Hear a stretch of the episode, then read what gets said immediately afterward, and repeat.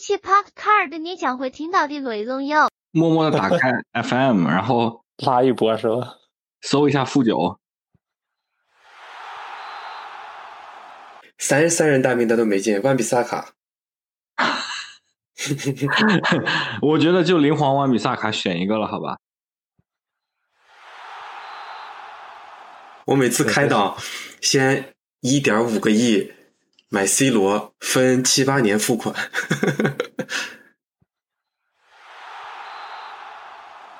他这个蓝碎冰竟然是七点三五美金就成交了，一共 就在我这儿五个竞价，你。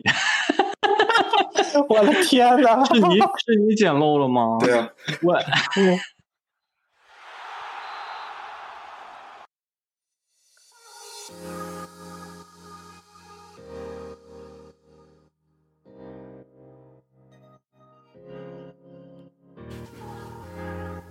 波斯抽检，聊卡为先。大家好，欢迎收听新一期的波卡青年。主持人若曦，死忠尤文图斯球迷。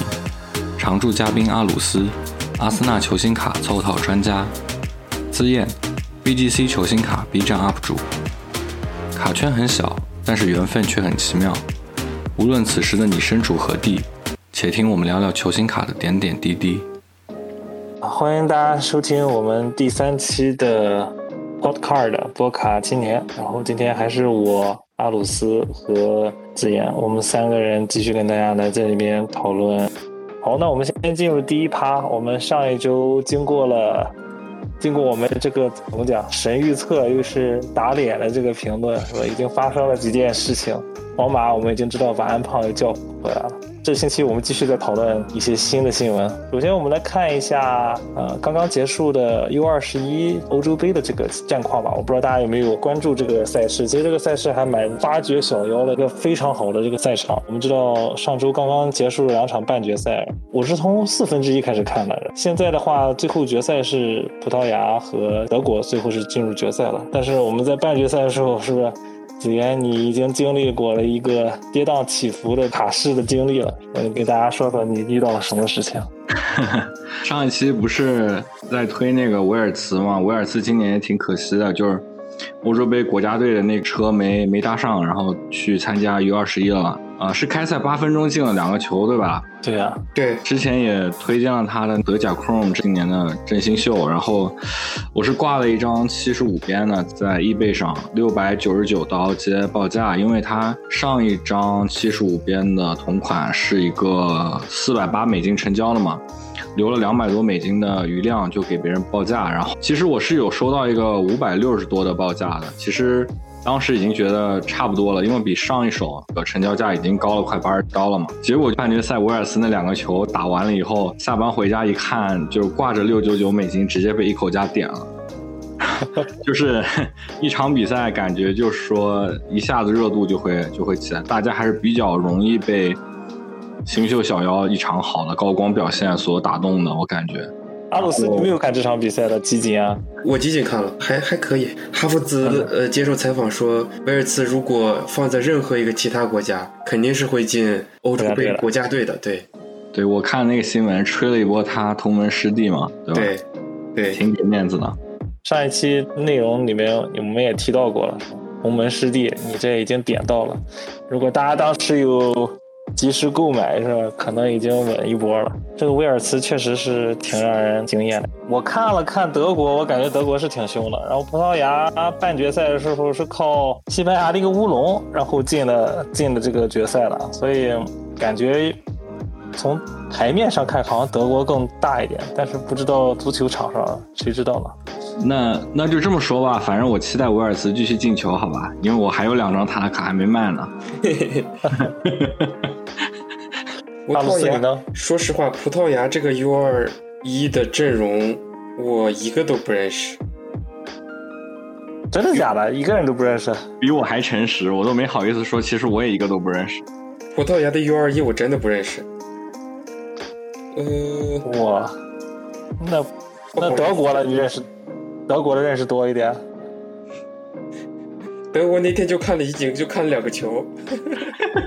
你这是打我们的脸啊！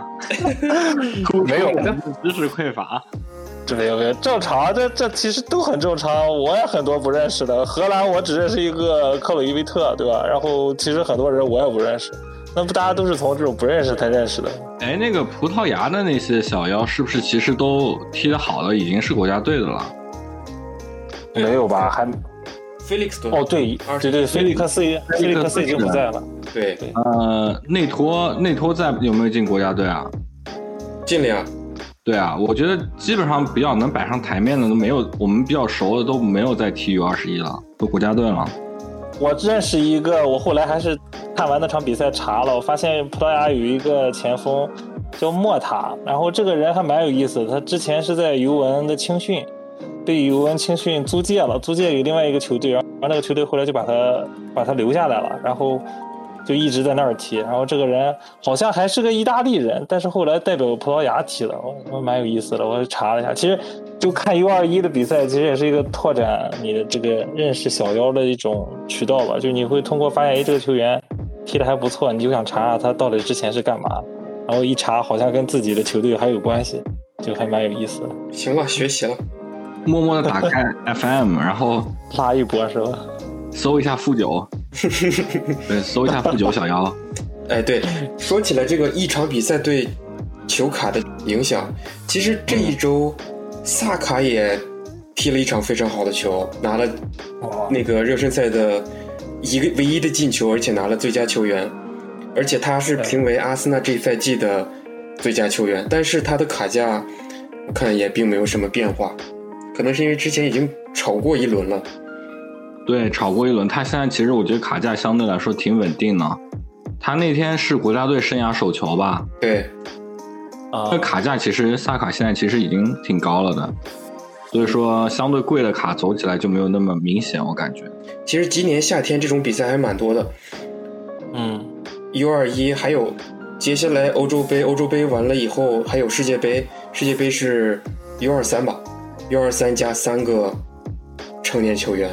你说是奥运会对吧？啊，对奥运会，奥运会，奥运会，对，对，下个星期之前可能就是这周末吧，再踢几场友谊赛，然后估计差不多是这个情况了。你刚才说完英格兰，其实英格兰赛后有一个不好的消息，就是阿诺德受伤了，对吧？然后大家后来也公布看到了新闻，说阿诺德已经就无缘比赛了，啊，有点可惜。但是在在可惜的同时，我们有没有在猜测会替补的是谁呢？林皇有没有资格？这是一个非常明显的答案。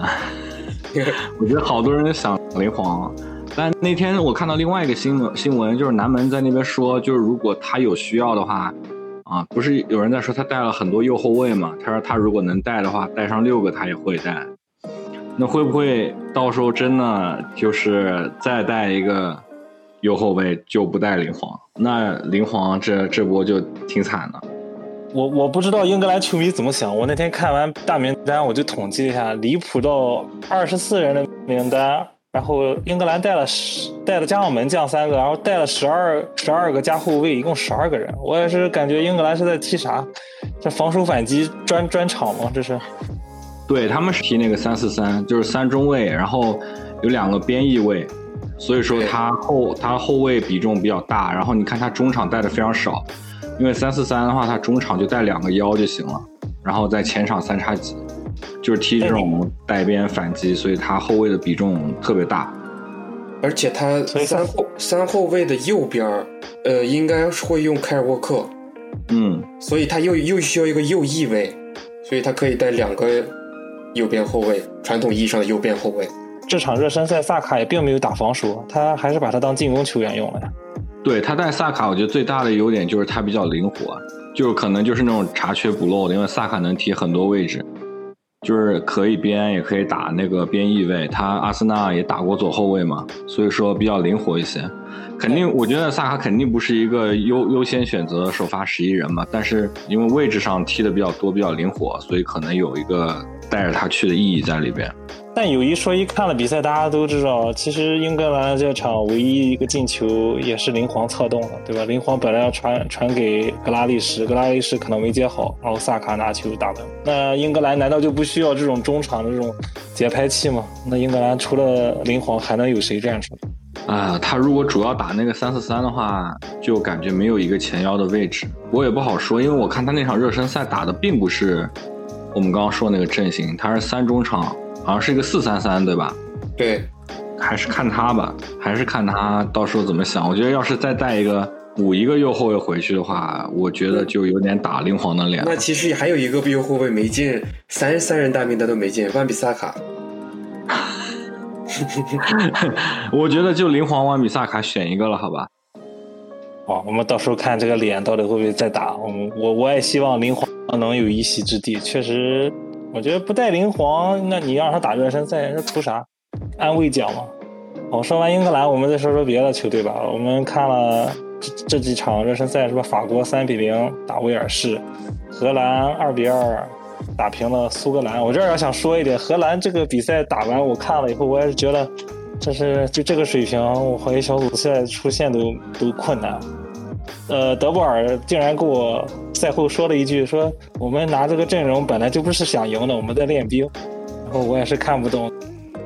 哎，我们是不是应该做一个预测啊？我们这个节目打脸，不能只是我做预测，我被打脸啊。对，我们做一张功课，下一周再预测。下周预测，好吧？我们至少比赛开始之前再预测，还有一个星期呢，对吧？没问题。那我们再讲一个统计小知识点吧，就是到目前为止来看，对吧？我看到一个蛮有意思的统计，就是大名单现在确定下来的所有去欧洲杯的这个比赛，六个俱乐部贡献最多，第一名的是切尔西，贡献了十五名球员。第二名并列的是曼城，也是贡献了十五名。排在第三位的是拜仁，提供了十四名球员。那基本上很明显都是德国队。然后同样的理论到了意大利，尤文图斯也提供了十二名球员。再接下来是曼联的十一名球员。然后第六名可能大家没有想到，但应该说出来大家应该蛮理解的，就是乌克兰的基辅迪纳摩，对吧？然后乌克兰的球队提供了十一名球员。对对，从这个上面来看，就是。还是蛮统一的吧，英格兰的这个主力军和和和和德国的这个主力都是，包括意大利嘛，都是集中在一两个俱乐部里面。我觉得就是提供的球员多，肯定是对他一个俱乐部实力的证明吧，对吧？那个你其实俱乐部表现好，你看切尔西和曼城。今年那个欧冠决赛，你表现好，其实国家队的教练肯定也是会有更大的一个倾向性在里边的。然后你看我们阿森纳今年就就一个，对吧？四个啊？哦，对对对，我就说英格兰只有一个，然后扎卡、莱莱诺、莱诺估计也就是三门。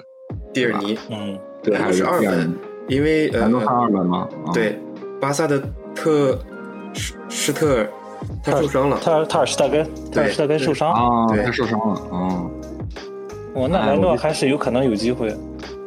你你刚刚在那边讲排名的时候，我就老脸一红，想到了阿森纳的处境。这个吧，那其实俱乐部要是有钱，这几个俱乐部，你看除了基辅对吧，剩下的几个俱乐部也都是财大气粗型的。其实他应该再做一个排名，就是本土球员在本俱乐部的那种排名。那个可能看得更加直观一点，这个嘛，可能就是比较看得出这俱乐部有钱，钱钱的俱乐部可能选的人都比较好，对吧？无伤大雅。好，那我们再继续转头看一下，呃，转会市场。诶，我看到一则新闻，我不知道你们俩有没有看，今天也是可能刚刚出现的，阿森纳关于签布恩迪亚，你们俩怎么看这个事情？传阿森纳是最火的一个球队。我看到是三千万哦，我不知道这个数是不是真实，但是这个价格，他是在周四的时候报了一个三千的报价，呃，没有任何的额外，但是已经被拒绝了。三千肯定要被拒。今天周五他又提交了一个三千五的，所以还在谈，不知道这一份怎么样。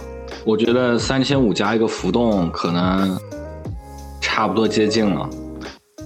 加一个，比如说明年进欧冠再补你五百万那种空头支票，对吧？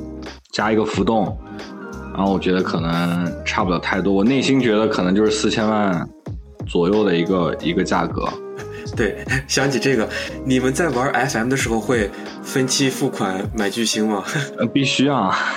这不都是 FM 的必备套路吗？空空头支票一定要拉满，让那个叫什么那个。下一次出售的百分比，对吧？每个人都用拉满，就是我买你，下次出售百分比五百分之五十拉满，这种空头支票开给你，反正也不卖。我每次开档，先一点五个亿买 C 罗，分七八年付款。都是老 FM 了。哎，那那你们觉得这个抛去这个价格，那你觉得这个人对阿森纳真的是有用吗？还是觉得也不是非买？我觉得有，我觉得而且是集战力。对，就是说他，就是你这究竟有多顶级不好说，但真的是集战力，因为他也不是只高光了一个赛季了。去年降级虽然降级，但是其实数据踢的也挺好的，对吧，阿鲁斯？对，他对英超整个这个这个节奏、这个环境其实很熟悉了，所以说肯定是一个集战力。三千五到四千能搞下来的话，还是我觉得还是挺挺支持这笔转会的，已经上树了，好吧？而且我我这两年看这些新转会的人，我总感觉其实跨国的转会对在第一年的适应期，呃影响很大。就只要是在自己的联赛里面转会的人，你其实对这个联赛非常理理解了解，所以他适应的适应期很快。你看一下其他，比如说我上次说的威尔茨，如果去其他联赛，从德甲去其他联赛，他肯定需要半年到一年的适应期间、适应时间。今年阿森纳买的帕泰，切尔西买的一堆哈弗茨、维尔纳、切赫，其实他们都需要一定长时间的时间去适应这个联赛。尤其英超跟其他的欧洲联赛，身体接触上影响非常大。就最明显的一个人就是佩佩，只要不跟他上身体，他就是顶级的；只要跟他贴上上身体，这就一千万了，太难了。这个影响太明显。哎，不过有一个急急急插急用的，就我厂，就是买来就是即插即用的，就奥巴梅扬。啊，对，这个真的很很少见，我感觉就是一个纯粹，就这个赛季我们不说吧，而且他不是一个经历了一个季前的准备的，他是冬窗来的。对，然后冬窗来更难，你知道吗？来一个完全不一样的联赛，但真的就即插即用，我其实觉得也挺少见的，来了就进球。是。奥巴梅扬这种也不是特别常见，那我们很自然谈到他的卡呢？如果成交，他的卡价会涨吗？你觉得？必涨。对，所以是不是阿鲁斯又要开始避的了？我已经有几张了。我我我冬天。其实东窗已经传了要买它了，就是引进租借租借厄德高之前，我当时就，但是当时这个卡很便宜，一一刀买的，好几张。那都是普卡，我没我我没上带编的。R C 吗？对，R C，Prism R C，六六六。他那张 R C 我看那个我们群里面好像挺多人买的，对，嗯，就是传绯闻那段时间还挺多的，对，小球会转大球会，我觉得就是那个卡价影响还挺明显的。哇，你们这都高瞻远瞩。刚才阿鲁斯又又点到了一个人的名字，我发现阿鲁斯很会这个抛砖引玉。那不可靠消息啊！除了布恩迪亚以外，阿森纳好像对另外两名球员也很有兴趣。一名就是斯特林，然后另外一名是你刚刚提到的厄德高。厄德高好像是要看他跟安切洛蒂下周会啊在皇马会开会嘛，然后会讨论一下球员的未来。我现在反正看新闻，好像说是阿森纳也是有尝试厄德高，但是就现在肯定还是要先看安胖那边具体怎么安排吧。我觉得厄德高应该，如果是安炮说会许他一个，就是在他下赛季的那个计划之中的话，我觉得阿森纳可能拿不下来。对，而且我觉得安切洛蒂还是用中场用的很溜，需要这些厄德高这样的中场。而且厄德高踢得好吗？他，你们俩有很喜欢这个球员吗？我。我的话觉得还是不错的，还是看还是看风格吧。他是挺需要一个核心踢法的，我感觉还是挺需要有球。他是更相当于喜欢送出那最后一脚传球的，有点像某个时刻就挺像前十号的，对吧？他是这种风格，我感觉相对来说进攻欲望倒还好，他更相当于是一个输送最后一脚传球的这么一个定位。跟伯恩迪亚其实还是有一点区别的。对，那斯特林呢？你们俩都不讨讨论斯特林这个，这我没有把它当做一个选项，买不起啊。绝对不可能。我觉得只是斯特林想续约想太监。只要是阿森纳的老球迷，有些有些那个传闻看到就直接就忽略了。每年四千万的转会费能传出四点五亿的效果，跟谁都能扯上绯闻。但是比起这个啊，就是现在传的还有一个人比较火，而且这个球员本身自己也很想来，就是呃比苏马，布莱顿的比苏马。作为后腰，他的 tackle 就是抢断是英超最高的，他一个赛季是我记得是一百一十次左右，是托马斯、扎卡、埃尔内尼加起来比他们三个还多。而且这个人本身就是阿森纳球迷，他自己现在去旅游的时候，在迪拜的照片里面，礼信箱里还有阿森纳的，我不知道那是袋子还是什么。还有一个是他的经纪人跟佩佩的经纪人是一个人。对，联赛最后一场打完的时候，不是他们两个还在那边聊天吗？对对对不，是有个梗，就是佩佩已经在介绍阿森纳情况。我跟你讲，我可求求老天爷了，把比苏马买下来吧，对，可求求了，太想要他了，这个人，这个人的价格应该不是特别贵吧？不便宜，也不便宜。我觉得也四千万打底吧，阿鲁斯。对他从里尔到布莱顿两个赛季，其实踢得非常好。对，下脚也很干净。其实这么看一看，我们真的应该多去关注一下里尔的球员。里尔今年还拿了英 法甲冠军，好多，对，对啊，从当年的阿扎尔开始，卡马文加能能出来吗？对，卡马文加也是一个。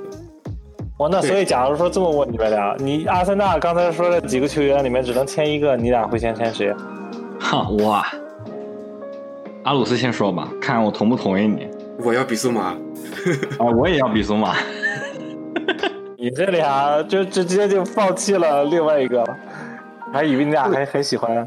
你只有二选一的话，二选一对。真的真的比苏马。我们场子的腰真的硬不起来，已经很久了，太脆了。已经硬不起来很久。上一次用的是谁？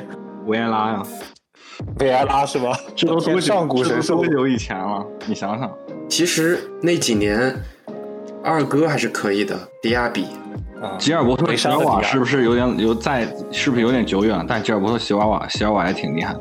对，席尔瓦可以，希尔瓦跟维尔拉是不败战队。后来的迪亚比纯粹是因为太玻璃了，要不然他的踢法和他的很可惜。那种意识是非常好。哎，这你要这么说来，这几个人和现在简直二十年都快不止了，感觉。这这就是问题嘛？阿森纳这个退步不是说这已经是非常肉眼可见的。第一，排名再放在那儿；第二，参加欧洲杯才有四个人，以前英格兰一个队估计就有四个人，对吧？差不多。对，然后今年我刚前两天刚出了这个英超最佳阵容，一个都没有，一个都没有，一个都没有，不可能有替补，没有替没有，呃替补他他就十一个人名单嘛。啊，就是一个人。OK，曼城四曼城五个，曼联三个，热刺还有俩的，那这基本上就占光了。哇塞，而且我看看来豪门排行榜里已经跌出前十了，这个退步不是一点半点的，这太严重了。罗西，我我问你一个问题，你说你怎么看待热刺要去聘那个足球总监，尤文的足球总监？我没有关注哎，那无所谓，反正我也不怎么喜欢前总监。其实前总监这搞的事情乱七八糟的，嗯，对呃，他一什么感觉。他是要一开始要同时签孔蒂和帕拉蒂奇，对吧？嗯，然后孔蒂说不去了，但是帕拉蒂奇应该要去了。我我十分希望能把内德维德也带走，真的。我我对内德维德这个人踢球没问题，踢的不错，但是他这个管理真的，就尤文之前一直就这个局面就是这管理层很大问题，就是如果能把内德维德带走，我希望最后换一个新的管理，真的就是就看不懂他的这个想法，构建球队的这个想法在哪里，就看不懂。这次我我这次我不知道他们想想，他现在谈崩了，那不知道还有谁是更加好的人选给热刺了。你知道这个有一条就是米兰米兰体育的一个头条是，帕拉蒂下周将去往热刺，第一个任务是说服孔蒂加盟。那那个子妍的脸，你还是先先别急着说。好吧，哎 never know 个那个国米是不是也官宣了？英扎吉是吧？小英对，国米刚刚官宣。但是还有一个很搞笑的事情，我不知道你们听没听过，好像卢卡库这家伙好像在搞什么噱头，你懂吗？我不知道是为了自己增加筹码呢，还是说为了找更好的下家？他好像这个意思是说，他这个合同还不一定，就是进行进行履行，下一个赛季再继续在国米，还是说可能有新买家来买他？切尔西想回购。切尔西他这个他不是续约吉鲁了吗？又续了一年，对，感觉又他们这个锋线感觉啊，不也不好说，臃肿也不算太臃肿吧，但卢卡库、吉鲁、维尔纳，但也也不过分吧，也不过分。我看很多人说是吉鲁虽然是续了，续约是四月份就谈妥了，但是不影响转会。哦，就是可能他去米兰，A 米可能还是有可能的。对对，而且亚布拉罕是肯定不想踢了嘛，亚布拉罕算是闹崩了。哦，对，那个亚布拉罕基本上没有什么上场时间，我感觉好像他基本没怎么踢。对他跟我感觉图赫尔关系不是很好。我们下面进入第二个板块啊，我们讲讲本期的主题。呃，我们之前其实有跟大家透露过，然后我们这期想要的做的主题呢，就是跟球星卡非常息息相关的一个环节，就是卡评，包括送评这一方面。全球里面最大的几个公司卡评级的有几大公司？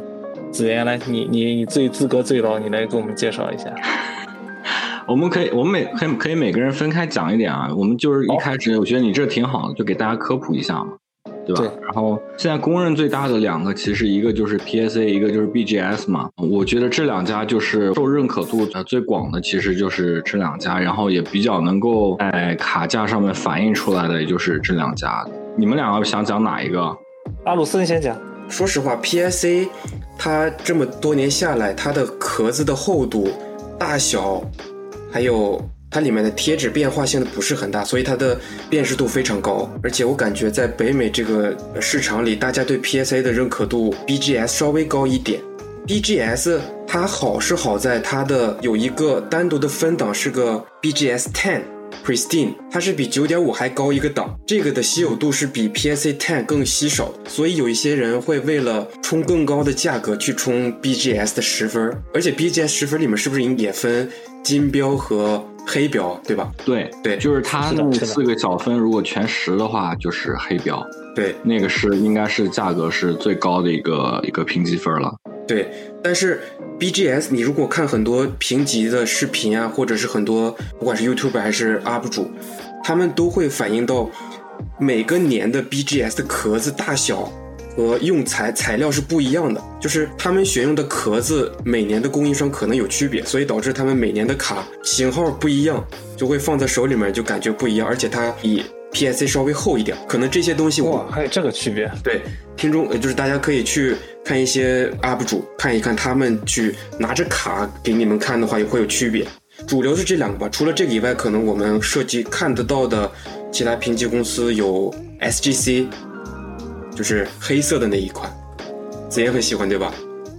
对，我是，就我个人的话，其实就是要分两个地方看你评级的选择。就是我觉得 SGC 的那个壳，因为在市面上你看到一个纯底色是黑色的，应该就他们家一家，独此一家吧。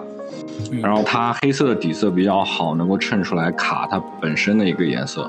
做黑底嘛？你如果是自己收藏，你不是为了追求一个评级分然后再去尽量把这个卡的那个价值卖高，做一个投资评级来看的话，自己收藏其实放一个 SGC 的壳挺好的。然后也有一些说法，就是 SGC 的那个评分其实也挺严格的，就不像那些那种野路子的那个评级。不知道你们有没有听过 GMA 啊？他们就拆出来那个 GMA 评好十分的那个卡，把壳子拆了。然后送 PSA 评级就八分啊，那个我就觉得有点太过于离谱了。就是 SGC 的话，它评分其实还是还是有一定可信度的，然后它价格其实也是有一定能够反映到，如果你 SGC 十分的话，还是有一定那个价格提升的。然后我自己的话就是分两种，你真的是要为了卡，你是为了投资去卖评级去卖个高价，那就是分情况选 BGS 或者 PSA。如果你自己收藏的话。你可以选 SGC 或者 HGA。HGA 我们可能若曦聊一下，HGA 的话，它那个定制的那打分壳嘛。对这个 HGA 的打分壳，大家可能就是怎么想呢？就是你就想想象成你的手机啊，然后外面再配一个特别类似的这种外壳一样，它会专门按照不同的这个底色啊来给你配。假如说。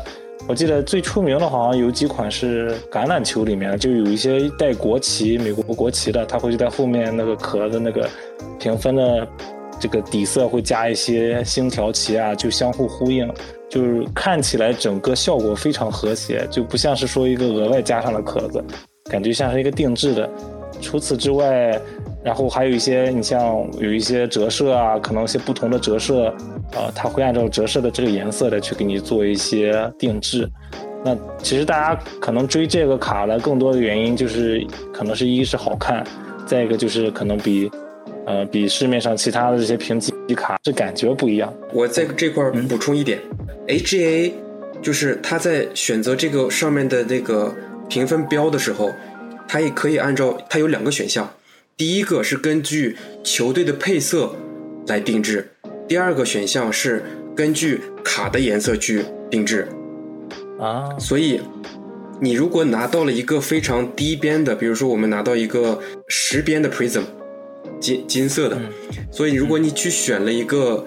呃，根据卡的话，你你的那个上面效果就是一个金色爆炸的效果。而如果上面是一个尤文的球队，你选了以球队颜色为背景的话，你就会有拿到一个呃黑白 color blast 的效果，颜色爆炸的效果。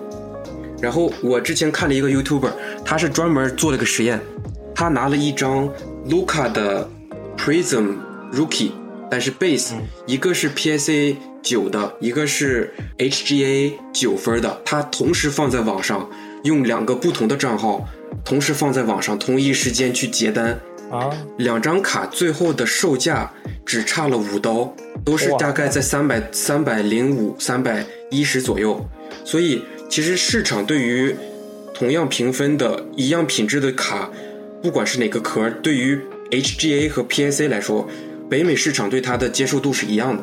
这个就是颜值即正义嘛，对吧？对。但是它作为一个比较新兴的，但它确实做的很好看。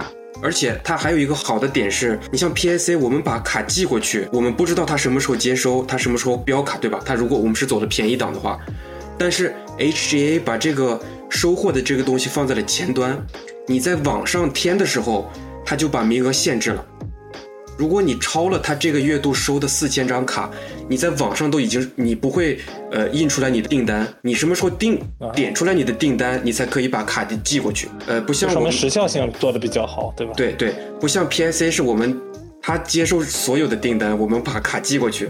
可能我上次十月份寄了八十多张卡去 PSA，他说是收到了，但他录入系统是到今年二月底才录入系统。就所以，整个这长达五个月的时间，我的卡都放在他们的这个仓库里面，这个就说实话有一定的风险，就是我不知道卡去哪儿，不一定那段时间会不会有损坏呀，不知道。但是 HGA 就可以保证，你是先你寄出去的卡片，它是肯定直接进入他们的评级过程里面。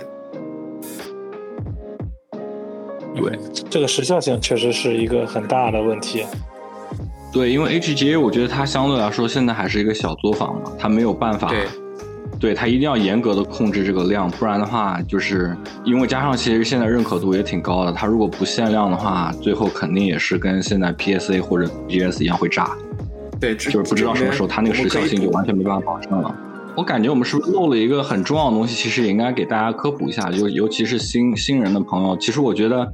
常碰到他们嗯新人朋友问的一个问题，关于评级，就是 BGS 和 PSA 就以说要卖卡，或者说我怎么来选？如果就单单这两家的话，我们就很多人会问说，我究竟应该选 BGS 还是选 PSA？我们其实可以把那个给他们科普一下，就咱们就单单说这个分，我们比较一下出了什么样的分，然后价格可能反应最好。啊，我我看一下我个人的理解，你们看有没有需要补充的？我觉得话。单纯从分来说的话，BGS 的九分应该是价格反应最不明显的。然后说到九分的话，你拿一张 PSA 的九分，应该是你所有的九分里边，啊回报率最高的一个九分。所以说是 PSA 的九大于 BGS 的九，然后是 BGS 的九点五分会排在 PSA 九上面，这是毋庸置疑的。根据 BGS 九它那个小分的那个区别，BGS 九点五的这个金标和 PSA 的十相对来说会差一点，但有的时候根据小分可能差的并没有那么明显。然后 PSA 十呢，毋庸置疑，现在也就是说大家比较公认的十分就是价已经挺顶了。然后再往上走的话，就是我们说的 BGS 十分，啊，应该就是说比 PSA 的那个十分可能还要再上去一点。然后最顶的就是 BGS 的一个。呃，满分十分黑标，大致就是这么一个价格区分，对吧？应该应该没有什么问题。这样的话，新人朋友可能就有一个比较直观的了解了。就是说，像有些卡，可能说你就是为了一个卖高价，你可能觉得说这张你看到有一点瑕疵，比如说因为四个大方向嘛，呃，一张卡的角，然后四个边，然后表面加一个居中，你可能觉得这张卡挺完美的，然后但是你看到一个很明显，比如说它的边有一点点有一点点损。那你就会觉得说这张卡我 PSA 可能是冲不上十分的，啊，那你这种时候你可以选一个 BGS，因为 BGS 可能你可以拼一个九点五，对吧？那九点五和十其实也差不了太多，啊，这就是一个比较直观的例子，给新人朋友们参考一下。对，我记得是便宜五一一张，应该便宜五十美金吧。然后 BGS 的那四个小分项，刚才呃子妍也提到了，我们在这边再给大家提一下，就是有四个小的项目，就是其实不管你有没有标出来，其实各大公司来评级卡都是按照这四点来去给你做最后的评分的。那第一个就是居中，呃，英文就是 centering，对吧？就是这张卡你的居中好不好？有时候切割切歪了或者偏。偏的就会影响分数。那第二个就是它的表面的光滑度，英文里面就叫 surface，对吧？就看这个卡有没有很 perfect 的这个完整的这个光滑，有没有凹陷，有没有窝到什么什么地方。那这是第二个影响的分数。那第三个分数影响了我们叫做边，对吧？也就是说我们说这个卡的四个角，它的棱角有没有很分明、很尖锐，有没有钝角啊？那这是第三个方面我们会。呃，去参考，然后做一个卡的评级。那最后一点，我们会看着会看到呢，就是它的那个 edge，edge 就是它的这个叫什么边侧边，就是整个这个卡的这个侧四个角，除了角之外的四个边，对吧？有时候可能边也会受到钝啊，或者会窝到。这四点其实最后会影响整体的这一个分数。那在 BGS 里面，就像我们刚才提到了，如果这四个分数。都高于九，那肯定是九。那有九点五的，那有一个不到十的，那可能就会是九点五。如果四个都在十分，或者是有一个九点五，那会会得到一个满分的十分的这样的一个评级。我们聊完这一些，把卡的一些评分啊，包括它的这个机制聊完以后，那我们再结合一下现在这个实际情况，因为大家都知道，因为自从去年疫情开始以来，整个卡市因为卡的。这个价格居高，呃，是一方面；另外一个很影响卡的啊价格的另外一个因素，其实就是因为评级这种公司的这些怎么讲，就是他们的爆满程度太高了，因为大家都去提交卡，然后工作的人又少，所以造成了整个这个行业的这种全面的瘫痪或者是延缓吧。所以之前我们其实有。可能有没有也有耳闻，就是其实原来卡价评级都是很便宜，也是有很多不同级别的，大家都可以可能通过一做一个选择，一个比较低廉的价格去做评级。但是因为疫情的影响，价格翻倍，对吧？甚至到了去年，PSA 甚至说出了我们已经要停工了，对吧？但是只接收一些最高级别的这个评卡的一些机制，也就意味着一张卡评级要将近三百美金。这样一个价格，其实让很多人，如果你手里面拿一张很低廉价格的卡去评级，其实是划不来的，因为大部分的人可能会去评级，是把这张卡去作为一种买卖。那如果你作为自己收藏的，更其实不值得在这个时间去提交了。在这里面，其实还有一个新闻是我们最近其实有看到的。之前 PSA 提出了这个事新闻以后，BGS 并没有做任何的动作。BGS 其实他在那边其实还是说，哎，我们还是收卡，只不过这个等待的时间会很长，对吧？我记得我上个月我刚刚提交了一次，我看它的这个等待窗口，就是最低级的普通大概是要十个月以上，然后 Express 就是稍微快一点的，是七到八个月，然后再往上一个级别好像是三十个工作日以上，然后最高那个级别好像是十五个工作日。但是就在上周刚刚提出来的 BGS 也发布了一个声明，就是说。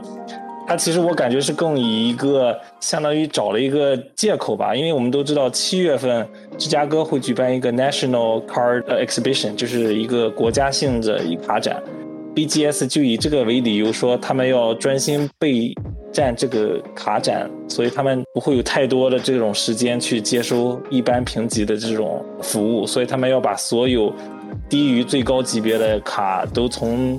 这个月的七号开始就全部给取消掉了，但是取消的时间还不知道有多久，所以这个新闻爆出来以后，我不知道你们俩有没有什么任何的反应，对这个评级市场的这个卡价啊，还有这个收费。我觉得其实他们的情况也就是跟 PAC 一样嘛，就是无非就是现在也坚持不下去了。我觉得就是这个工作量肯定是，因为我觉得一家公司其实怎么说也是要点脸的，对吧？你一个。时效性现在已经根本没有办法保证。其实，去年 PSA 在那边停开、停下来，然后不再接收的时候，那个时候 BGS 已经慢到不行了。其实是两两家其实都是面临一样的情况，就是他也无非就是在那儿啊死撑，然后现在肯定是挡不住的。只要他不断的按照之前的这个量在接收卡，他他肯定就是没有办法再。坚持啊，继续平下去。我觉得停下来，然后把现在积累的库存一点点平掉，也是他们现在唯一的办法。呃，没有办法，这肯定是要肯定是要发生的，早和晚。阿鲁斯，你有你有最近有提交卡吗？最近是什么时候提交？我说实话，只提交过一次，去年十一月份那一次。是是 PSA 对吧？对 PSA，但是到现在一点信儿都没有。那子言呢？我就是那天跟你们在说的那个事儿嘛，就是 BGS，我是给我的那个蒂尔尼新秀一边，然后想去给他上个壳，然后就顺便一起送了。因为那个时候其实 BGS 就像你刚才说的，它下面几个经济档就是十个月起，那我其实真的是不愿意等待那么久的，所以说就是蒂尔尼的那张新秀也算是梦想卡吧，就当时就送了三百刀那个档，然后确实时效性还可以。这个贵的档，它确实从我把卡寄出去到最后拿到手上就是一个月啊，这个还贵的档确实还可以，它至少能保证一个时效性还能回来。但是那张 零三年的那个 C 罗的一个新秀 Premier Gold 那个新秀，现在就是让我对 BGS 的这个印象真的是大打折扣。他就怎么回事？对，就是那张卡的话，其实也是为了一个投资吧，因为这张卡确实当时在易贝跟那个卖家也是沟通了很久，也是要了很多图拍回来看，因为它零三年的老卡，其实相对来说，裸卡的话其实品都不太好，品相现在都不太好，但那一张确实品相还是挺不错的，就我看下来，包括他自己那个卖家也说，这张的话其实 PSA 基本上是可以可以有九分，我们不敢说十分。啊，九分应该是可以的，然后拿回来到手上一看，确实也是这样，因为它脚啊、居中什么还挺明显，尤其是背后看还挺正的。就是边因为时间长了嘛，那种老的包，它边不可避免的肯定还是有点磨损，但是无伤大雅。那最后就是给他一起去送了 BGS，因为蒂尔尼我是想要上一个 BGS 的壳，希望有个金标的，最后也没评上，我这个后话了。然后他这次评回来了以后呢？就直接给我一个没分儿，他写的就是 questioning authenticity，说是这个真假有疑问，然后就他回来的时候就是原封不动把它放在这个呃卡夹里给你寄回来，后面就给你一个小纸条，然后他画了一个圈，就是我刚刚说的打了一个勾，你唯一得到的信息就是它的真假有疑问，所以不能评，这个评级费它是不退的，就跟你说的很清楚，你三百刀。的一个快评，然后他评级费是不退的，你去联系他们要说法，因为你你情感上没办法接受，你换人民币一千多块钱呢，对吧？都快两千块了，你说他有问题，我希望就是说我们先撇开这个评级费的问题，退不退？我至少希望有一个比较官方一个详细的回答，就是说他问题具体出在哪里，对不对？就没有回应，就给你一种那种。店大欺客的感觉。而且我现在想了一下，就是说，哪怕这个卡是假设是有人要做假卡，那也不应该做这一张，因为这是一张非常小众的 C 罗卡，它几乎成交量是非常少的。我觉得要做假的这一张 C 罗新秀，应该做他里斯本竞技的那一张，因为那张真的就是评到好分，可能都上十几万美金了。要做也是做那一张，这种这个小众的 C 罗，他没有必要做一个假卡。我现在想到的可能性，就让我更加扎心，就是他们可能最近 BGS 可能确实是因为这个工作量的问题，可能也是在招新人，我觉得可能会招新的评卡师，对吧？这张 C 罗零三年的这个 Premier Gold，它是它这张卡最有意思的地方，就是我我后面去买它的地方，因为它也有个稀缺性，就是它这个 C 罗的名字是拼错的。它是 C，它拼的是 C H R I S，不是 C R I S，它多加一个 H。但是这个系列就是它当时从出厂的时候，这个名字就是错的，也就是这个卡的一个错意思的地方之一。对，有地方之一就是它发行的时候这名字就是错的。我现在严重怀疑可能是评卡师看他这个名字拼错了，觉得它是假卡，因为本身这个卡本身知道人少，你知道吗？他可能知识都不够全面，然后他看到这个名字拼错了。他就觉得是假卡，就给你退回来了。然后可能我们去找他，包括我，我也去找当时卖给我那个卡那个卖家，那个卖家都去呃 BGS 那官网上发了帖艾特他们，就说这个卡他是从原包，他都他都给我看原包拆出来的，啊都有记录，然后说为什么都想要一个解释，因为这个事情就跟你吃了一颗你把苍蝇咽进肚子里一样，你就得不到一个解释，你就很难受。我感觉如果真的是因为这个原因。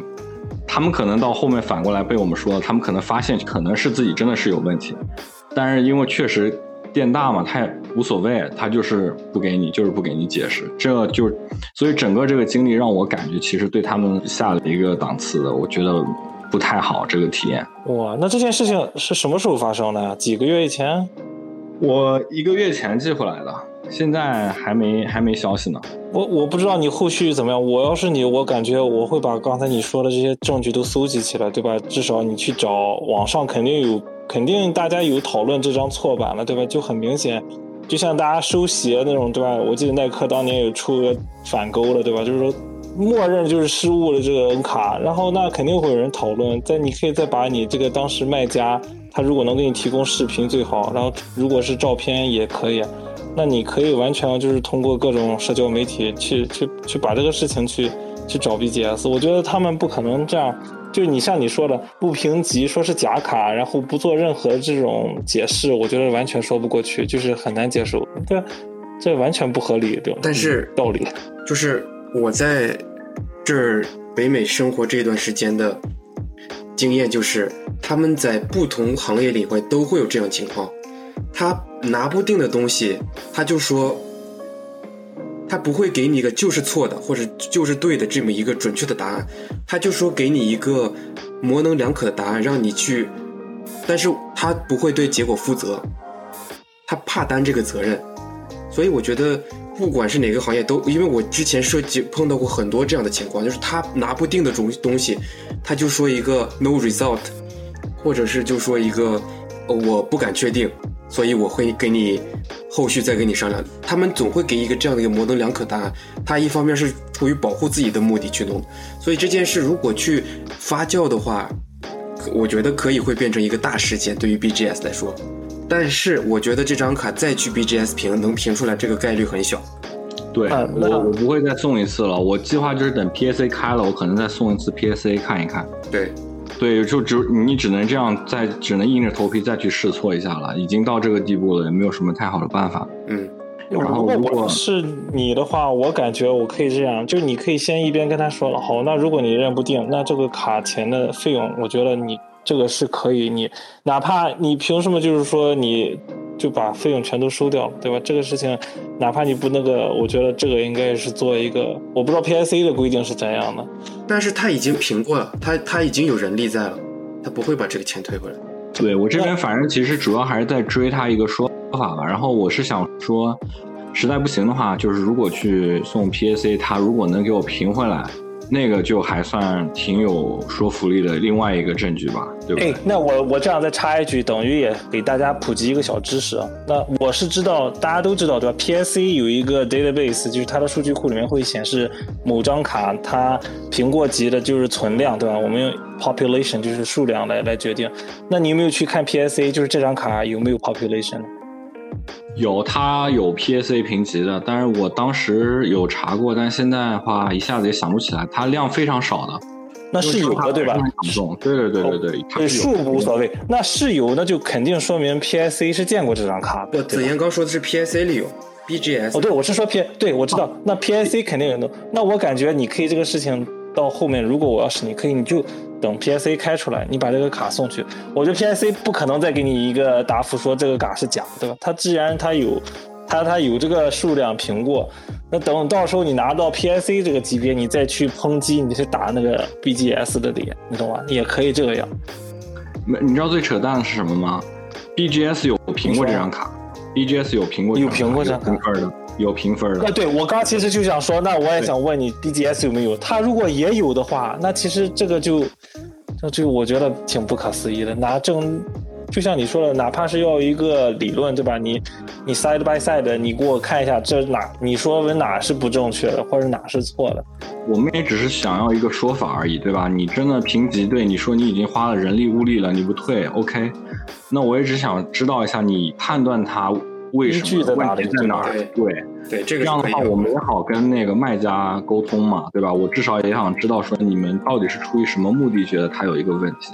对，但我感觉说来说去，很可能就像你说，而且又在他们有评过这张卡、有出卡的这种情况下，很可能就是一个没有特别经验的人，他可能只是叫板的去看一下，哎，名字错了。你说到这里，我还可以想起想起来，我不知道忘记是在哪里看到，我看到过有一家公司，好像是，好像是 HGC 吧，还是还是哪一家的，忘了。反正有一家公司，他们给科比评了一张卡，他们卡签上面的那个名字都拼错了，你懂吗？就很也很奇葩。就是你想想，就是这种事情，其实你要说是专业不专业性，你看怎么说，其实都很难说的。工作失误只要是人为的，都有可能存在。对的呀，不说人为吧，你可能机器都有可能出错呢，是吧？所以说，可能就碰到了也没办法，就看这个后续再跟进吧。反正我现在计划就是到时候只能硬着头皮再送一趟 PSA 了。哎，你这个经历确实是，哎，我估计很少人会碰到。但是你要说这张卡真的，我觉得如果是错版，那其实更具有收藏价值。对，主要还是突出一个它量少，因为这个思路就是你既然。C 罗那个正的新秀已经价格承担不起了，你就你就只能去看他第二年的了，就跟你现在哈兰德的那个第一年的那个 Chrome 你买不起，今年的德甲 Chrome 算第二年，对吧？你可能未来以后第一年的就存在那种你完全收不起它，然后你就去收最接近第一年的那些卡，就变成转变看它第二年。现在国外不是也挺有这个概念，就叫 Second Year Rookie，对吧？就是第二年的新秀卡，其实它不是新秀，但。你第一年的买不到了，你就只能找退而求其次了，对不对？对，是这样的。哦，你这个故事简直，我觉得不能用精彩来形容了，确实是让大家也是上了一个非常好的一个课吧。就是其实你想，就可能也是像你说的，真的就是可能垄断行业它就是有这种可能唯我独大、爱谁谁这样的这种霸权的这种蛮横的这种态度，就是。其实你评分评下来，你也没有给一个确确切的说法，这个真假判断性，你说。而且现在我就感觉学习到的，对，学习到就是那种老卡、老新秀、老的新秀卡，确实买裸卡要谨慎啊。而且现在其实也是，其实你们应该也看到过，有传出来，就是现在 C 罗、梅西的那个正新秀那些。其实确实是有假卡存在的，对，啊，也有就是裸卡，确实是有人被骗过，花了很多钱。就这个确实是有人模仿，对，带壳子的也有，整体就是卡也是假的，壳子也是假的也有。对，就这个卡贵了，就就更加要小心了。这方面，尤其是你要真的花大价钱买，啊，他们俩正新秀的话，我觉得最好还是找有经验的，或者说有这些卡的人，要提前沟通聊一下。规避一下这个风险，他们这两个确实是有假卡存在的。对我们，我们说到这个点，这个假的方面，我们又再一个新闻啊，我我觉得给大家一个警醒吧，就是前一阵，当然这两个新闻我都是在 Instagram 上面看到的，就国外的两个呃不同的 UP 主，其中有一个呢，他是做开卡的，就是他平时做很多开卡生意。那其实前一阵在达拉斯刚刚结束了一个卡展嘛，他当时这个人就去达拉斯当地的一些一些卡店里面去玩嘛，然后去去参加活动。他当时呢就看到了一张，我忘记具体是哪一个橄榄队的球队的队员了，但是是拿一张蛮大的一张卡，然后是一个 Prism，也是蛮限量的编的。但是那张卡其实你如果定睛看一下，它的居中是肯定有问题的，就是明显靠左或者是靠右。但是那张卡是苹果级的 PSA，是拿到了一个十分，然后这就造成这张卡，就如果是你不仔细定睛去看，只看这个卡的评级分十分的话，那这张卡就这个价格就比七分、八分或者是九分这种完全差的不是一个数量级的，那张卡可能也就是几万美金的这种价格。当时这个 UP 主其实就在自就是在自己的 ins 上面就抛出了，就质问说说 PSA，你怎么能把这张卡评到十分？给我一个理由什么的。但是后来肯定 PSA 肯定没有给他正面回答。但是后来我看他后面又 PO 了一些，就是可能他的一些朋友跟他交交谈的对话内容，其其中有一个人就跟他说说，PSA 肯定私下里面有做这种私下交易，就是给三百美金、两百美金的这种呃小费给这个评价师，这个评价师可能就给你把这个卡蒙混过关的，给你个十分，然后就会拿到一张明显偏。居中的，但是拿到十分的这样一张卡，好，这是第一个假卡或者是说假的这种评级。另外一个新闻是我前两天也刚刚看到了，就是在 ins 上面也看到有人抛出来说，现在有假的 PIC 的壳子，有假的 PIC 的那种 label 标签。很明显，他举了一个例子，就是拿了一张卢卡东契奇的，也是 rookie 的 prism，然后那张假的那个。卡英文里面叫 slab 嘛，slab 上面它的一个小的那个方块，大家都知道 P I C 那个小的方块上面会有一个红色的边框，然后白底的，然后上面是写着球员啊，或者这个卡的来源，然后一个分数。但是它对比那张假的那张啊那个小贴纸，那个贴纸它并没有完全的贴合框框，所以就会露出好多缝隙，然后。这是这个卡主当时看出来这个真假的一个区别，还有一个区别，他讲到的是，就是 PSA 还在那个白色的框，还是那个白色的框框的正中间会有一个 PSA 的银色的贴纸小 logo，然后那个贴纸的小 logo 如果是真的话，它的就是反射率和它的那个折光率就会很明显，假的那个评级的那个 label 那个标签就不是特别明显，所以对我就说了这两个新闻，然后。如果说卡市中充充斥了这么多，就是有假的评级或者不真实的评级，你觉得你们俩会对这个有什么感想？其实这件事我们要去想，我们为什么要相信这些公司？我们为什么要把卡送给他们去，让他们的标准去评级？还是因为这些公司在几年的积累情况下，积累了他们的口碑和一定的他们的信任资本。我们才去相信他们，把卡送给他们去做评级。如果说这件事情一一而再、再而三的出现发酵的话，可能你像子言肯定不会以后再去送 BGS 了，对吧？对，应该是要割了。他不给我一个满意答复的话，对。所以一旦有一个人这样，两个人这样，他们不断的去不做这样的品控，对于他们来说这也是他们的品控嘛。不做这样的品控的话，慢慢他们的流量也会减少。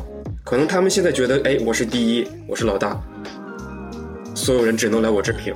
但是我觉得过三到四年以后，慢慢的有很多这种小的 startup，就是创业公司在做小型的，就是 AI 机制的这种评卡，这种呢就会取消到大很多数这个呃人工啊、人为的这些错误，像 C 小费这样的问题。所以，如我觉得 PSA 肯定会把这些事儿在。认认真真的考虑一下，会弥补这一些。要不然，如果说这样的事情持续发生，他肯定会他们的对他们的口碑有问题。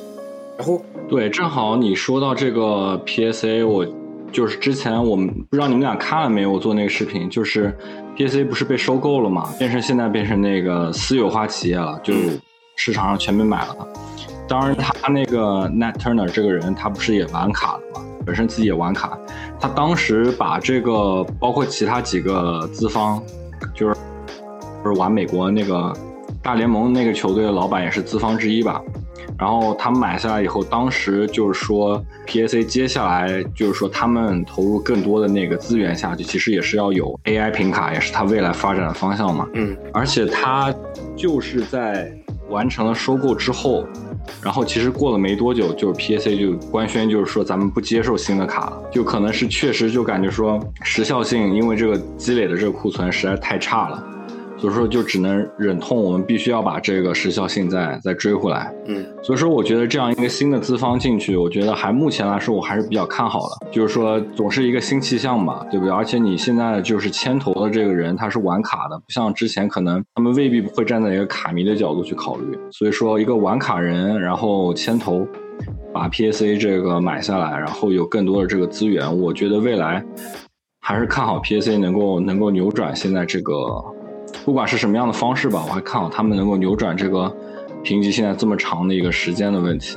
嗯，对你刚才你你们俩说过这个，其实如果真的是有 AI 介入的话，我觉得其实你说白了，其实就是这两个大体量的公司，它接不接受这种新的啊这种评价的这种资源了，对吧？他如果说他能够去拥抱这种资源。那其实是一件好的事情。就从整体性来讲，如果大家卡量还是这么多，那你评级的规模没有扩大，那其实你再包括这个真实性，对吧？你现在就充斥着这么多问题，其实有如果介入 AI，或者说我们用科技的手段，是不是加一个什么所谓的芯片啊，或者加上 blockchain，对吧？呃，这种检验的机制，那可能会增加卡的这种真实性，那大家更有这个。更有这个确确定的这种想法，说，哎，我交这个钱给你评，是有真实性存在的，不是说就像子言遇到这种问题，我交了钱，那么你给我一个潦草的答复，就就截止了。那其实这种完全是与我们所谓的这种鉴定机制是背道而驰的，对吧？所以其实。这两大大大体量的公司，其实他们接下来下一步能不能带动整个行业？当然也可能会有新的，会有新的这种异军突起的情况。但我们其实作为卡迷，我觉得我们更希望看到一个比较良性健康的市场，对吧？就是大家能够知道这卡是真实的，而且卡的评出来的分数也是真实的。啊，那天我我在看那个 Sports Car 的 Investor，他那个小公司投资的那个小公司做的东西就是。他打算做一个小机器，它里面有摄像头和各种各样的测试设备，AR、VR 的要用到。对，但是这个东西会放在就是 local 的卡店里，所以你不需要把卡寄出去，你把自己的卡带到那个卡店，在那个卡店，你把那个你的卡放到那个机器里，它就给你通过嗯它的测试手段，然后通过 AI 检测来测评它的真伪、真假和它的。卡质，然后直接给你塑封、套壳。这个公司的想法和创意是很，对于我来说，我非常能接受的。我不想把卡寄出去，我谁知道我中间卡寄出去以后回来是是不是我那张卡？我之前看到很也有有有人是卡寄出去以后回来的卡不是他的卡，也有这样的情况。尤尤其是那种不带边的嘛，就是说，尤其是现在很多送卡的那个服务，其实就是建立在一个公信度上。对吧？就是时间长积累下来有个公信度，然后，但其实你说你能保证你可能说你上面的人做的好，但你能保证你下面是滴水不漏的吗？对，是没有人会搞那些幺蛾子的嘛？你没有办法保证，对吧？你你人为你没有办法去保证这些事情。哎，那天我们群里面发的那个链接，就是有关 AI 评卡的那个是若曦发的嘛？我记得我还发了的，对对。对对对，我觉得未来可能确实是有这个趋势，然后就是看具体是用一个什么样的方式。但我觉得就是阿鲁斯说那个挺好的，就是说如果说我们在自己附近小镇，就是平平常都能够逛到那种小卡店，你十分钟、二十分钟开个车过去就能评好的话，那个太舒服了，就是完全解决了。你看我们要。要送要买保险，各种各样的。对，你如果之后这个能普及，真的会很舒服。对，给卡升级。对，不过这个就牵扯到像我刚才说的，这真的就是整个这个行业。你像这两个大巨头，他们会不会会接受这种？他可能好一点，可能情况是他把这个公司的这种 idea 也收购过来，或者他自己也做这种。但我觉得也大概率可能他也会排斥、抵抵抵触，你懂吗？可能会互相就是懂吗？互相推这种。嗯，这个很难讲，希望对吧？那就像我们现在的支付方式不像原来了，那么都现在用手机各种。二维码，那大家都会慢慢接受这种。其实这个想法，我觉得 idea 是很好了，关键就是看接下来反馈如何。其实大家都希望很快，对，就像你刚才说的，这等卡的时间太长了。其实我不知道大家有没有去做过。做过之前就是鞋的交易，这种也有很多啊。你送去 StockX，你送去得物，对吧？你送了好久，结果这家伙过来跟你说，哎，这个这个鞋有问题，这儿有问题。可能你也不知道这个中间会出现是谁，谁把这个鞋给调包了或者怎样。就是很多，只要是有参与的这种中间的这种事情，你都很难讲清楚会发生什么。对。好，那我们接下来聊聊完这一段，我们最后还有一个小新闻，其实也是跟这个评级公司也有关系的。那其实也是我最近，啊，看到最后一则新闻了，就是今年七月份在芝加哥会举办这个 National 的这个 Car 的这个这个会展，对吧？然后 PSA 也放出了一条消息，说我们 PSA 当然肯定会参加这场大展，对吧？但是 PSA 会增加一个新的现场的一个这个福利活动是什么呢？我们现场给大家做卡的评定，然后大家其实经过听过我们刚才这些讨论，就会很多人就下面吐吐槽，就说说你这个现场评定的时效性是多久，而且这个费用又是多久？所以其实这个新闻一放出来，很多就引起大家很多喧哗。我不知道你们俩怎么看，PIC 会在现场做鉴定这件事情。他卡展开几天啊？四天。那那我最那我最基本期待，你说你现场要评卡的话，我最我最多能接受就是你卡展期间内要给我评回来。呃，他那个不然的话，我我拿卡给你，你评，然后到时候我还是要等你再给我寄回来，那跟我平时自己送过去没有太大区别啊。呃，BGS 之前是有这样的，就是 BGS 之前在所有这种大型卡展上都有一个叫什么 Authentic 来着，但是他那个做出来的是半个呃一半个小时到三个小时给你评卡，但是他套的那个 slab 就是一个简易的是吧？简易的 slab，并且他那个上面写着就是我忘了具体的名字了，会展限定评评定，对对，他那个分儿没有四个小分儿，只有一个笼统的分数。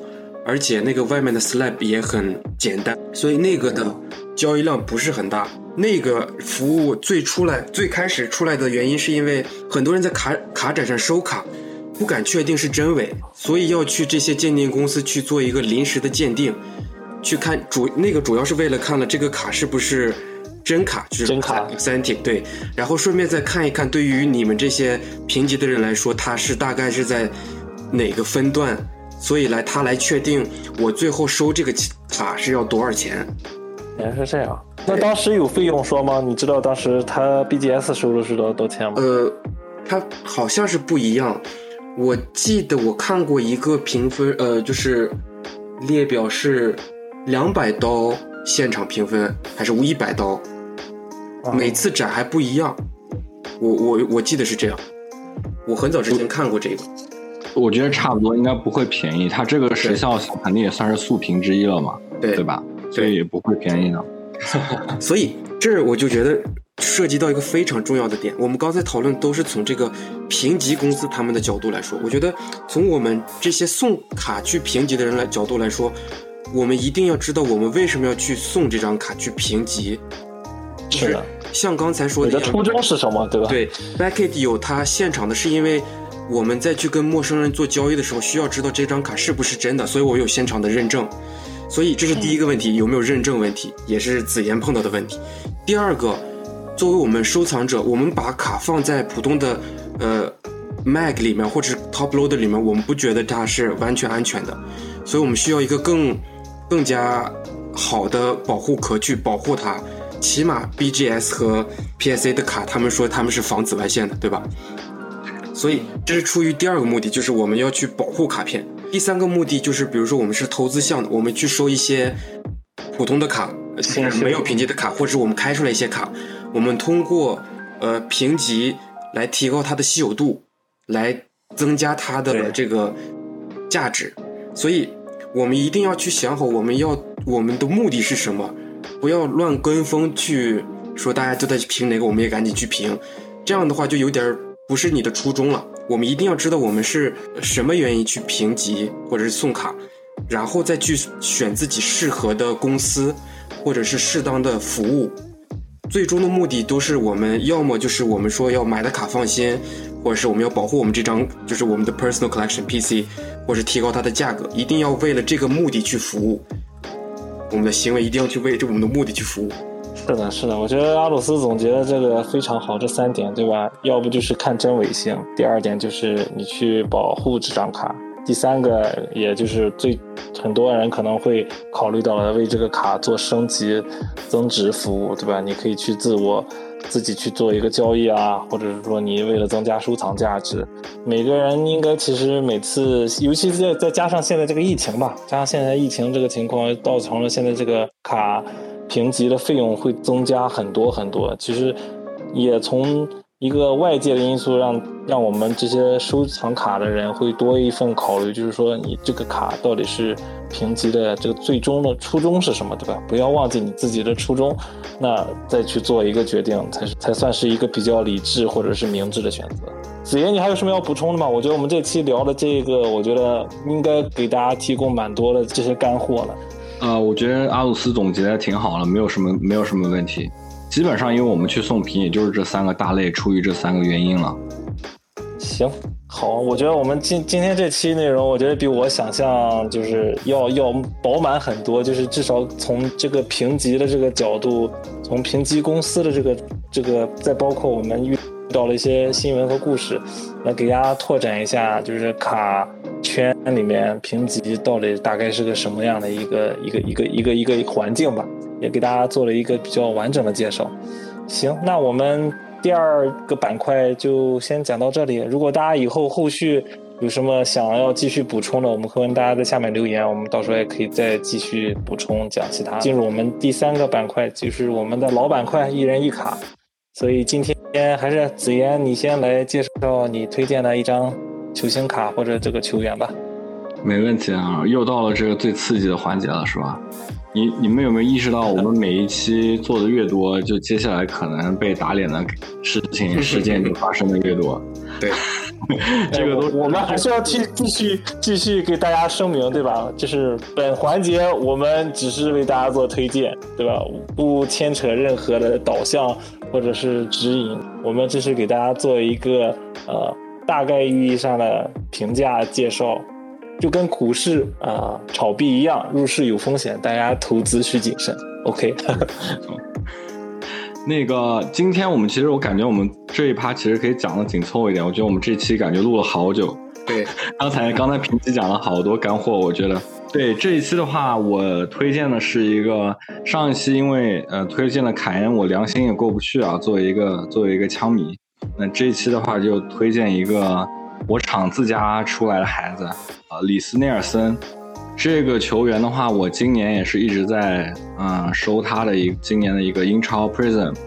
其实可能说真的是投资项的话，很多人可能不太会考虑到这张卡。然后站在我自己角度的话，其实我的想法也非常简单，就是说当时其实看我场球的朋友应该对他，其当时去租借德甲那个赛季，对他还是抱有很大期待的。不知道阿鲁斯还记不记得，他在一八一九赛季租到德甲的那个赛季，其实踢的还是挺不错，挺有灵性的。他他德甲那个赛季，其实一共出场时间。只有六百二十八分钟，也就满打满算的话，他就踢了七场的九十分钟的比赛，对吧？六百三十分钟的话就是七场，七场球，他打出了一个七球一助攻的数据，就是等于是场均一球啊。嗯哼。然后就是那个赛季的话，我当时对内尔森、内尔森我们这个所谓的内少其实抱有非常大期待的，那个时候还年轻两岁呢，才十九岁，对吧？然后大英户口本，然后又是桑乔的好基友，对吧？你看现在桑乔已经起飞到什么样子了？我觉得他十九岁就已经有这样的一个数据和发挥，我觉得他的天赋肯定是存在在那里的。但是这两年呢，就是我场风风雨雨，然后也没有他的位置。对吧？所以说，一个年轻球员在最需要比赛时间来历练成长的一个时很关键的时期，其实他是有一点可惜的，他没有得到一个足够的一个比赛经验，然后去继续完成一个成长，基本上都是枯坐冷板凳。啊，但是我觉得为什么要投资他的卡或者推荐他呢？因为天赋还摆在那里，然后他的年龄也摆在那里，还是有有一个机会的。就是我觉得虽然说下赛季他基本上不可能在我场有怎么样出场时间，因为确实边锋的这个位置上人员还是嗯足够了的。但是现在我们看转会新闻，他也是有传言要租借出去吧。我觉得租借出去其实是个好事，在一个能打上主力，一个一个能打上主力的一个不管什么样的联赛吧，就是说去有一个稳定的出场时间去表现自己，去继续提供一个自己的成长。只要能拿出一些稍微好一点的表现，我觉得其实还是还是不错的。就不管之后他还在不在阿森纳啊，我觉得其实他的能力还是完全没有完全兑现的。对，这其实也可以反映在他的卡价上面。其实我自己平时收卡收投资项的卡，我很喜欢那种，就是说，它的新秀卡不复杂，就相当于，嗯，第一期阿鲁斯说的福登，对吧？他一八年的那个杜蕾斯 Optic，啊，他如果他的新秀只有这么一张，其实对我来说是一个很省事儿的事情，不像现在一个球员一个赛季出好多好多系列，好多好多 RC 啊，就很头疼。其实内尔森的话，他二 C 其实也就一张，那个一九二零年的那个编年史球票。而且你从他的送评情况上就能看出有多么不待见他，就这这张球票送评的数量还不如威洛克，哎，我看了一下他，他一共这张球票就送评了六次，就根本没有人看好他，然后三张十分，三张九分，然后这是他唯一的一版那个真心秀。啊，就是说，如果你看好它的话，你去收它的那个新秀非常简单。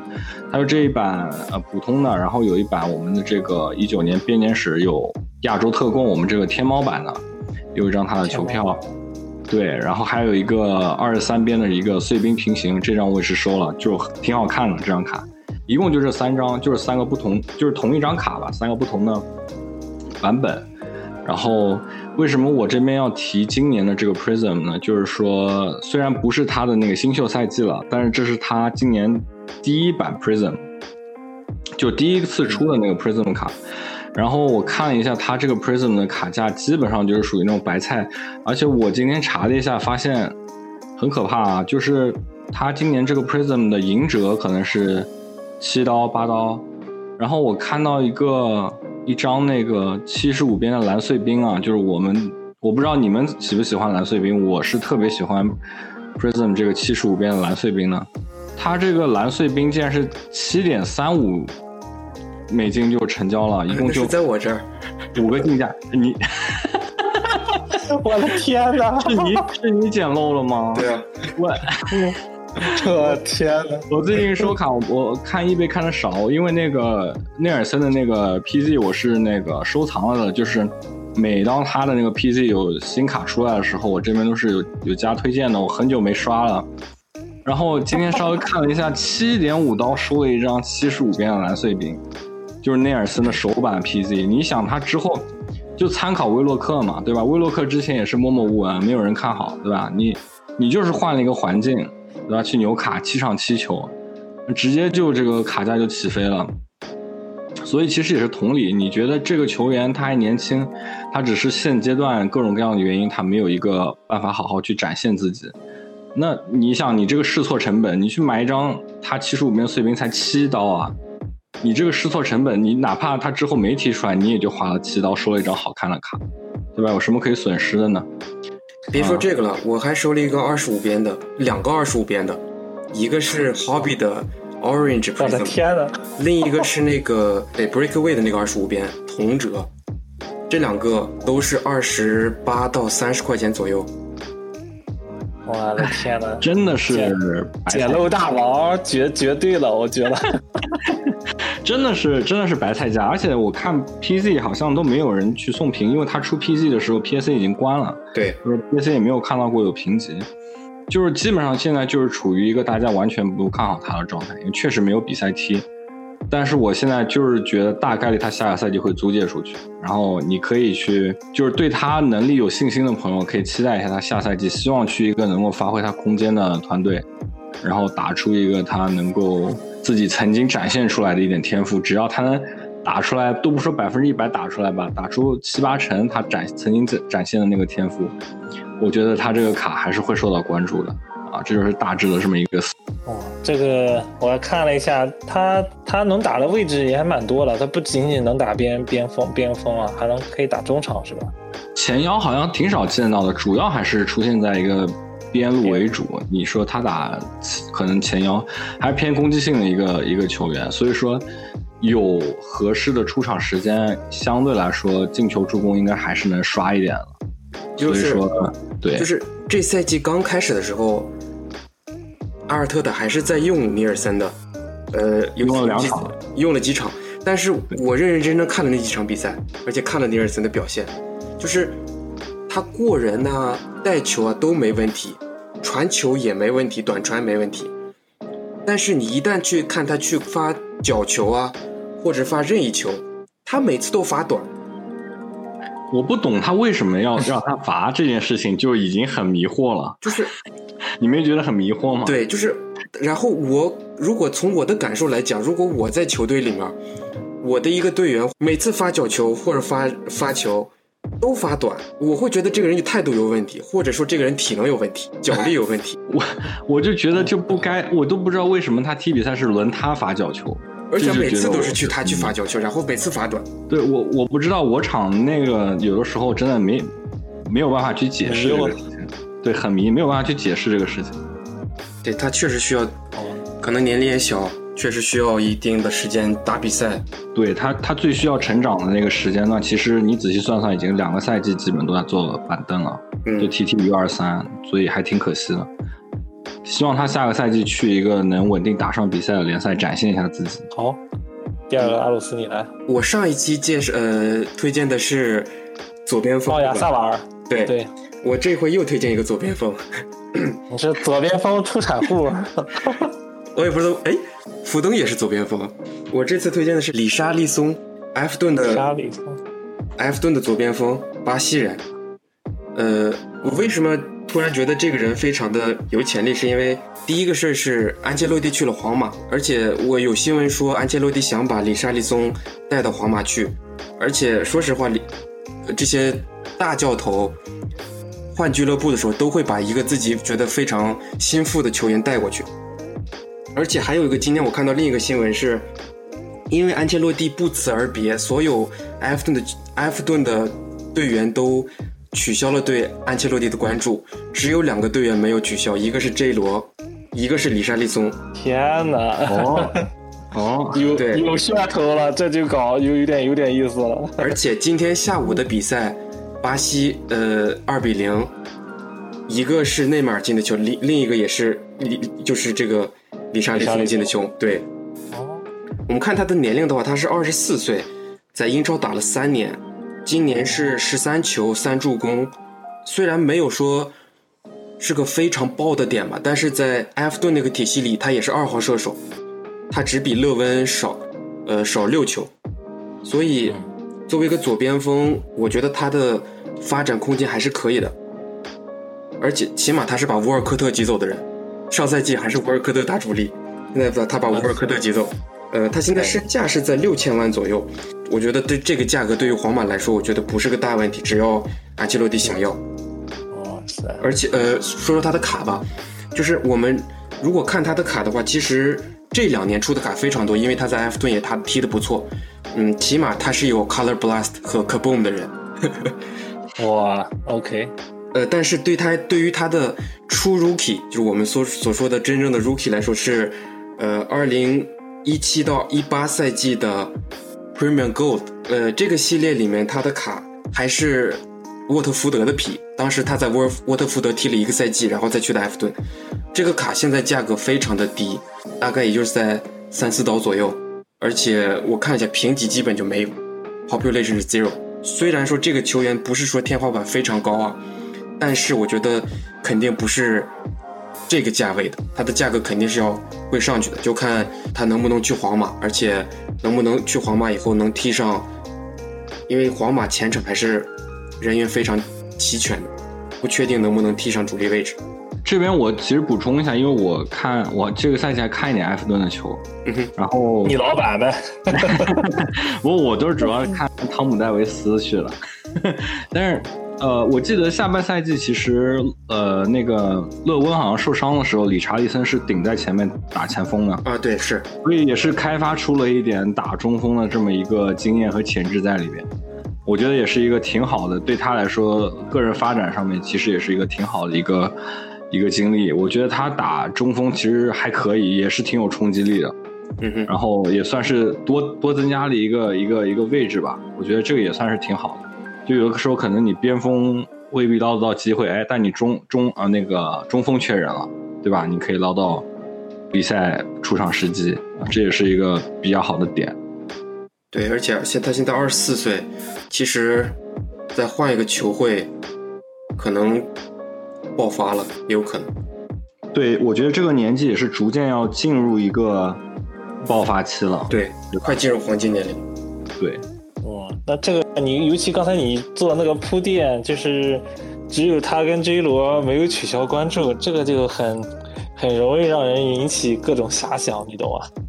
但这个也也容易打脸。对，也不，你不一定。我觉得，你看皇马当时是不是安切洛蒂来了？是 J 罗后来自己主动，是他自己主动来了吗？还是后来挖他过来？嗯，肯定是安切洛蒂邀请去埃弗顿。对啊，那肯定也有啊。我觉得他有过这种前科了，我我现在都怀疑是会不会再来一次。我觉得蛮有可能的。那还有什么其他你要介绍关于这个理查德森的？没了。就这些没了，嗯，OK，好，那换我了。哎呀，我们今天讲的好像都是前场人啊，你们俩推了两个，我我觉得我今天推这个人，你们俩肯定万万肯定没想到。我我开始在群里面跟你们说，我也是推一个三个字的人的一个名字，对吧？你们说范围太广了，好，我再给你缩小一下，这个人是亚洲球员，嗯，被我另外一个认识的一个朋友号称是。孙兴民的接班人，我不知道你们俩。黄喜黄喜黄喜灿，不是黄喜灿，是另外一个更年轻的韩国球员李康仁。啊，有没有认到这个人？这个人也是在，你不就跟你费兰托雷斯同一个那个编年史对对吧？对对对对对，被你猜，这点猜中了。对，就是我之前康面利吗？对，康英利，对康英利，这是李康仁。他最出名的其实就是从 U 十九一九年吧，一九年一 U 十九的那届，他那那整个整个大系列赛下来，他有四个进球，两个助攻，就是可能大家我我可能大家没有去关注，但是韩国那一届是打进了世界杯 U 十九的决赛哦，只是最后惜败于乌克兰，但是你要看整整个系列赛里面，李康仁他在韩国队整个体系里面。就是完全是爆发，他当年也获得了阿迪颁发的，就就是相当于 U 十九的那种金球奖嘛，他是拿到的是金球奖，就是整个系列赛里面就发现他爆点各种，就是完全让人就觉得这不是一个亚洲十九岁少年能干出来的事情，但是他一个人全干到，就是他那那个系列赛就是完全就是就非常惊艳，然后我我感觉应该也就是从那场。那个系列赛之后吧，可能大家很多人就慢慢关注了这个亚的未来的所谓孙兴民的接班人。他跟孙兴民踢的位置可能还不太一样，他更倾向于就是 AMF 这种，就是打前场攻击手那种工兵型的，嗯，前腰。但是他也有很灵活的这种到边路支持啊，包括塞一脚关键球啊，甚至是有一定的就是终结能力。后来其实他现在身价在我看在 Transfer Market 现在身价大概是十六 M，就是可能也是之前之前有一点点，其实他因为出名以后那届世界世界杯出名以后嘛，他后来被被瓦伦西亚就就就签走了嘛。签走以后，后来其实，在瓦伦西亚感觉他出场时间并没有特别多。然后，呃，你像这个赛季他出场了二十四次，但是都肯定是不是那种首发，可能是零星替补啊。啊，但是他出场次数不多的情况下，其实哈还是有有四个助攻啊，然后没有进球。呃，今天我刚看到一个新闻，就是说，其实，在韩国嘛，因为马上接下来要备战韩国队的奥运会的比赛，所以他这里没有回到球队。但是其实他的合同到今年今年夏天之后差不多就要结束了，所以其实现在他就处于一个比较，瓦伦西亚肯定也会做准备，就是说是续签他呢，看好他的本身的价值、商业价值，还是说，哎，看他的潜能不错，能卖一个更好的球队。但是我是觉得李康仁他以现在这个他这个状态。才二十一岁嘛，然后其实还有很大的进步空间。其实奥运会也是一个很好展现他实力的一个比赛。我们也看到了，是不是那个威尔茨进了两个球，瞬间卡就炸。然后那其实李康仁在这个奥运会系系列赛，如果能带韩国队能再打一个更好的一个名次，其实他的卡价，我觉得包括他其实为自己之后转会吧，也可能有一个比较好的一个一个提升。啊，我看到最近是说有狼队可能对他有兴趣，我不知道这个运作能不能成功。但是如果要来到英超，那可能是另外一个不同的故事吧。反正比较看好他这个。说完他这个履历和他现在的俱乐部，我们再看看他的卡，对吧？其实他的卡也蛮简单的，其实就刚才你们俩说了，其实如果一个人的卡少，比较好收，其实也比较容易去去去集中吧。那他。的 RC，也就是他的这个新秀卡，就是当年九年的那个编年史里面的一张球票，然后还有一张是在 Tops 里面的 Tops Crown，他在在 Champions League 对，是在欧冠里面有一张蓝碎冰，那张卡也是蛮多的，然后之后后来今年嘛，今年其实。就不是 RC 了，Tops 的博物馆系列里面有他的 RPA，也有他的签名，也有他的那个普卡，包括刚刚出了帕尼尼的 Mosaic，也有他的一些卡。但是比较推的那两张卡还是就是他的球票，因为他的球票，一个是评分也比较好评，评满分的话，嗯，再一个还就是刚才我说到的 Tops 那个，我觉得那个亚洲球员的属性其实还挺明显的。尤其是现在，包括去年的那个九保剑英，也是我觉得可能也是亚洲玩球星卡的，现在可能也多。所以像韩国球员、日本球员这些，啊，包括吴磊嘛，我们之前我也给你们俩分享过吴磊那张编年史里的最多的，对我们中国人来说，对吧？也是有价的。对，所以说这个这个就看针对是什么样的市场，它确实是亚洲球员属性，现在也算是一个属性吧，我觉得。你看，我们今天又不约而同了三个人推荐的卡，其实你有没有没有觉得都有暗含了一种寄托，就希望这三个球员可能去转会，通过转会有更好的平台，然后来同同时增长他的这种卡的价值，是吧？你刚才说的尼场尼尔森，也你也希望他租借一个更好的俱乐部，理查德森也是去可能去一个更好的，那包括李康仁，其实这三个人，我们冥冥之中好像又推荐了一种同样属性的这种球员。嗯，没错，走出舒适区。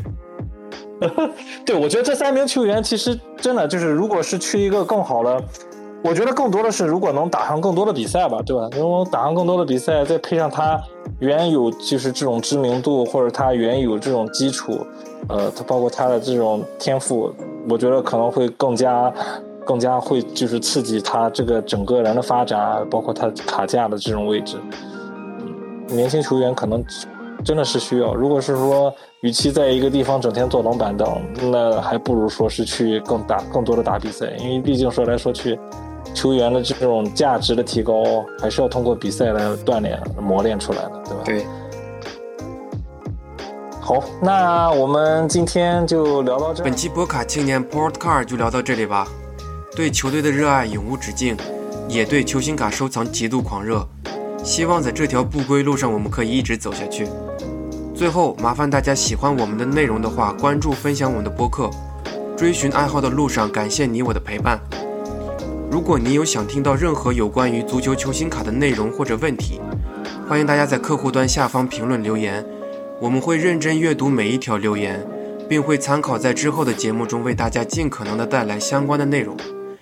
谢谢大家，祝大家在收藏的路上收获满满。Peace out.